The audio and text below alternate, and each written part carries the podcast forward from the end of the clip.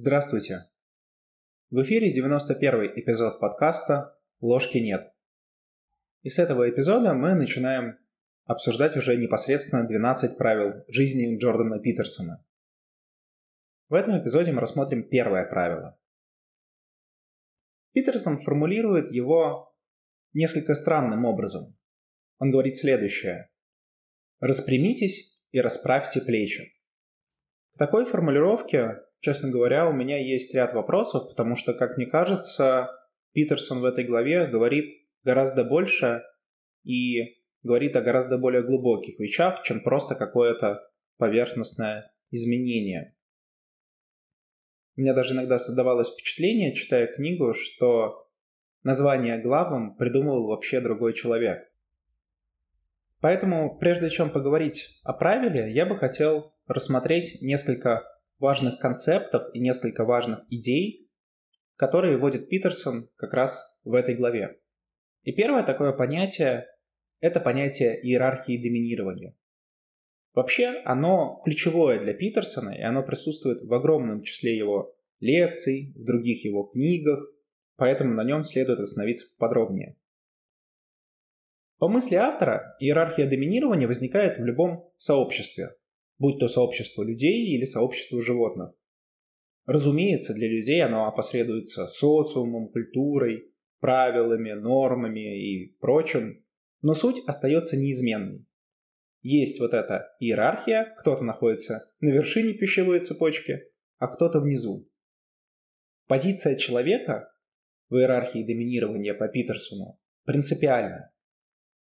Если человек находится внизу, то он живет хуже и имеет меньше возможностей, что в принципе логично. Важный аспект, что по иерархии доминирования можно перемещаться, и наши успехи поднимают нас выше, а неудачи опускают ниже.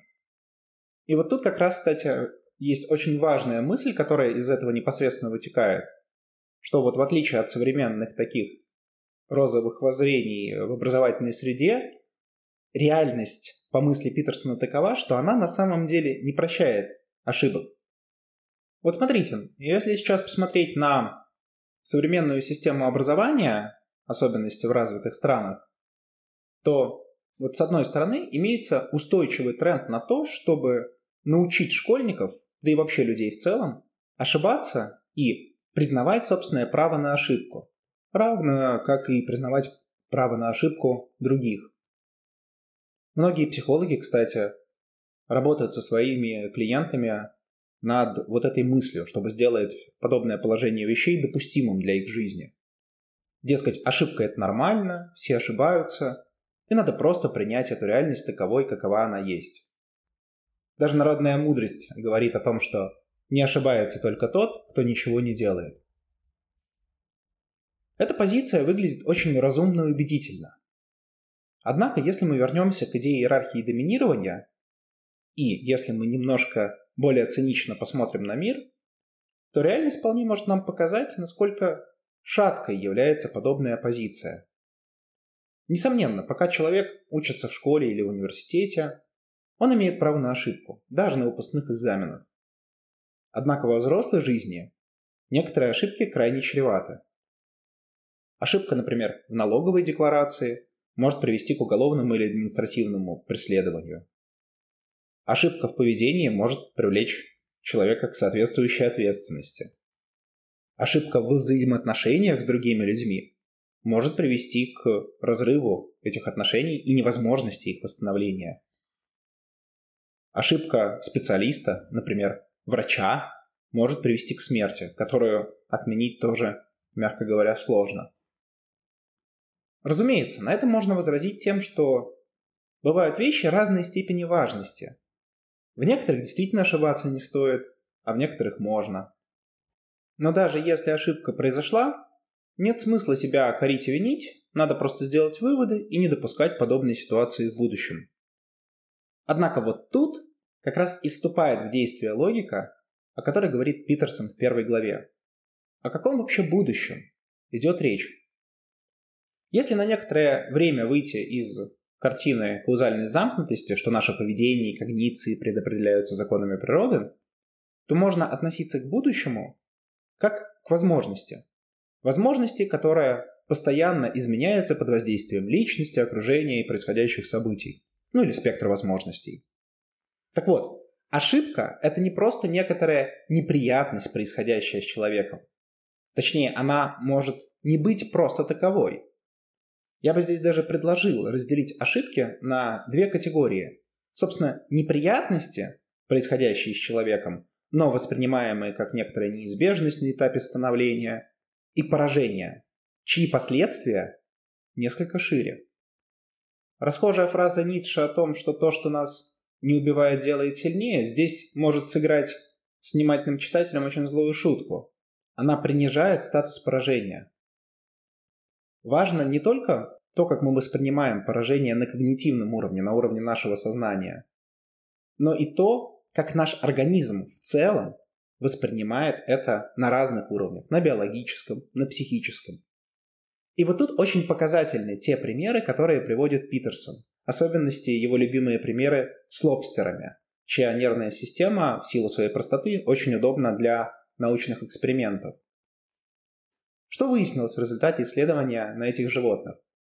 Первое, что есть биологическая составляющая, которая возникает в результате поражения. Вот что пишет Питерсон. На любой новой территории может быть лишь ограниченное количество качественных убежищ, где можно спрятаться. Они в дефиците и высоко ценятся.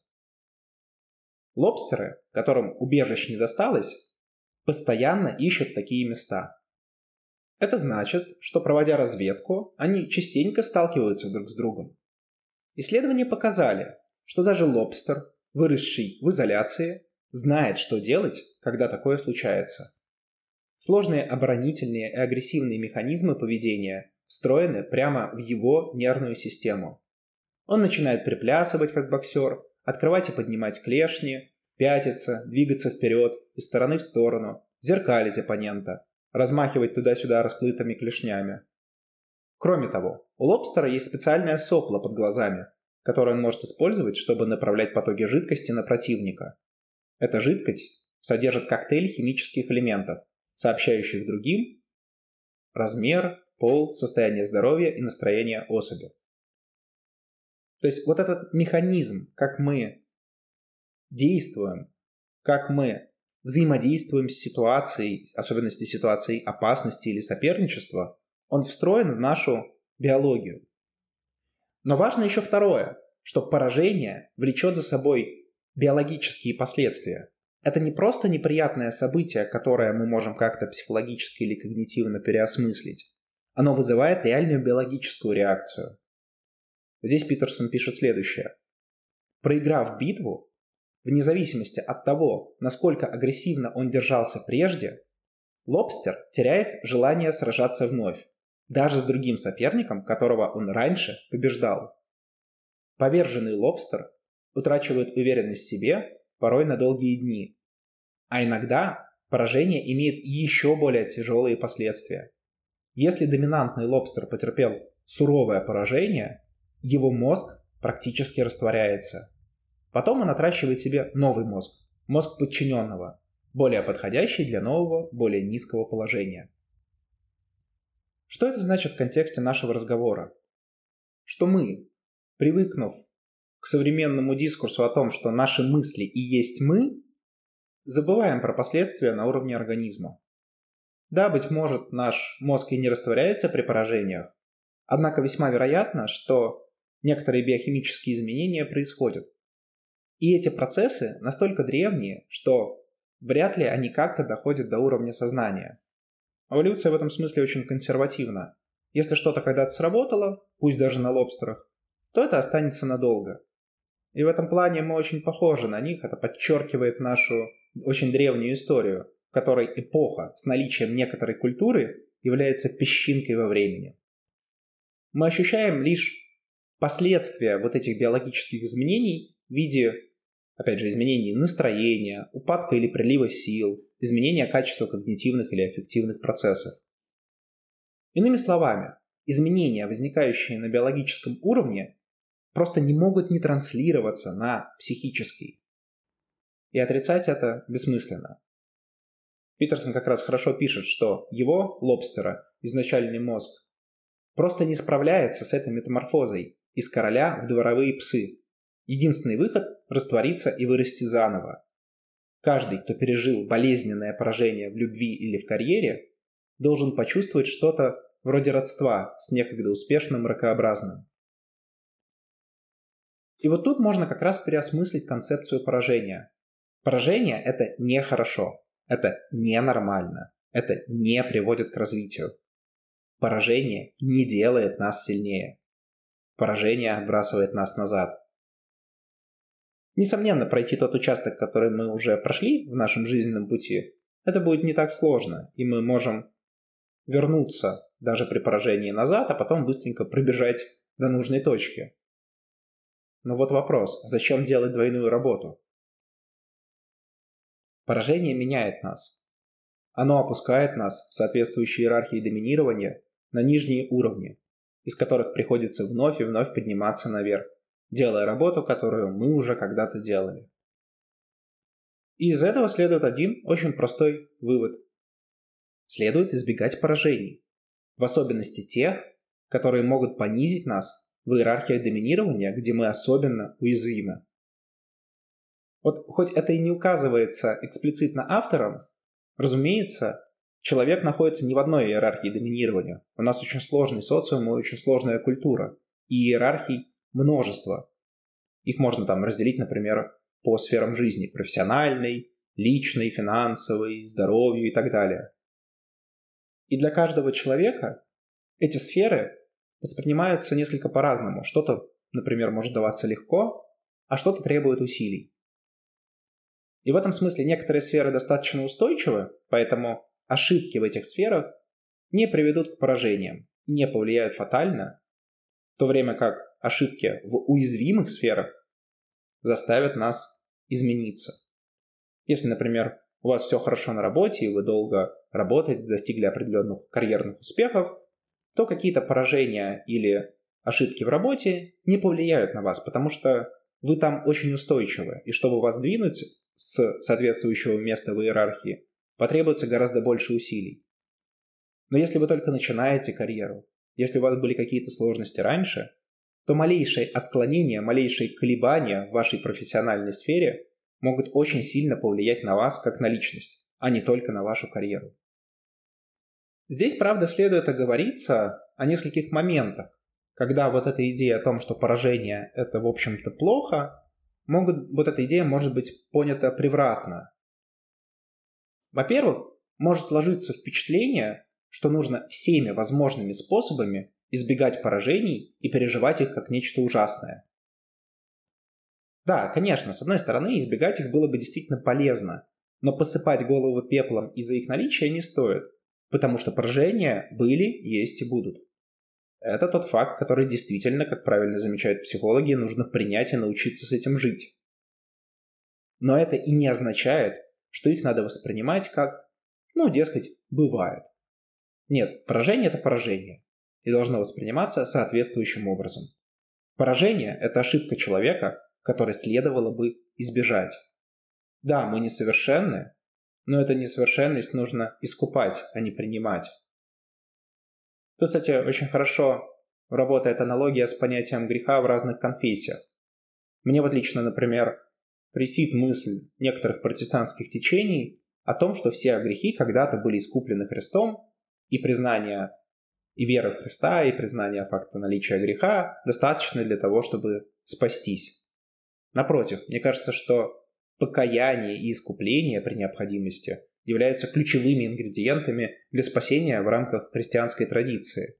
В психологическом смысле это означает, что мы принимаем персональную, индивидуальную ответственность за возникновение события, его серьезную проработку и принятие активных мер противодействия подобному в будущем. Это первый момент, что поражений нужно стараться избегать всеми возможными способами. Здесь нужен некоторый баланс. Второй момент, который хотелось бы отметить, это принцип исключения из правила. Разумеется, не бывает правил без исключений. И первое правило Питерсона подчиняется, как мне кажется, этому правилу. С моей точки зрения, исключением из первого правила Питерсона являются экзистенциальные события. Что я под этим подразумеваю? Ну, в жизни человека периодически могут возникать ситуации, кардинальным образом меняющие жизнь. Иногда это может быть случайностью, хотя Юнг бы, конечно, намекнул тут на синхронистичность. Иногда следствием предыдущих выборов. Один из наиболее показательных примеров следующий. Вот представим себе человека, который долгое время создавал, складывал свое мировоззрение. Однако обстоятельства изменились, и придерживаться старых воззрений уже не является корректным, адаптивным способом действия. Но при этом инерция старых подходов на всех уровнях, от биологического, про который здесь нельзя забывать, до когнитивного и экзистенциального, остается очень сильной. Чтобы вывести человека из состояния равновесия, уже не адаптивного равновесия, а того, в котором он оказался, для этого нужно что-то экстраординарное. И вот это экстраординарное обычно и появляется либо синхронистично, либо в результате кумулятивного эффекта множества событий. И это ломает мировоззрение человека, позволяя на осколках старого собрать что-то новое. Конечно, подобный слом мировоззрения является поражением, так как человек теряет устойчивость.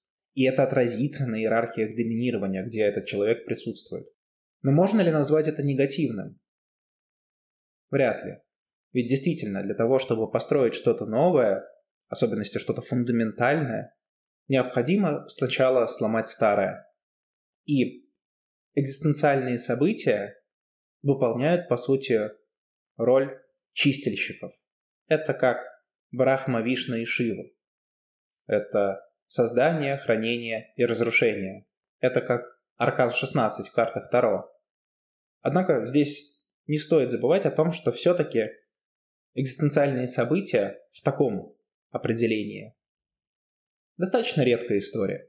И не надо расписывать каждое событие как глубоко экзистенциальное. Поэтому хоть это и возможно, это все-таки исключение из правил, которое только подтверждает правила. Если немного резюмировать то, что я сказал, то получается следующее. Человек, как и любое другое животное, участвует и находится в иерархиях доминирования.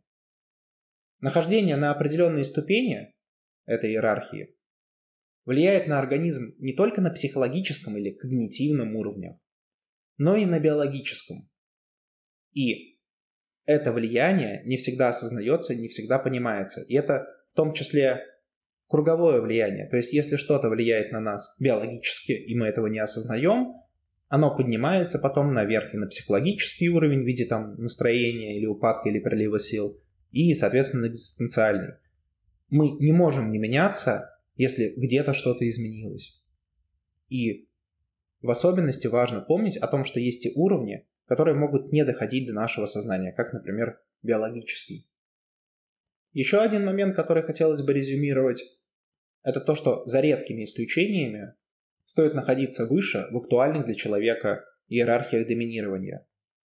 И это не комплекс э, неполноценности по Адлеру, это не борьба за власть, это то, что открывает нам возможности в будущем. Это то, что позволяет нам, как личностям, полнее, глубже и целостней реализовываться.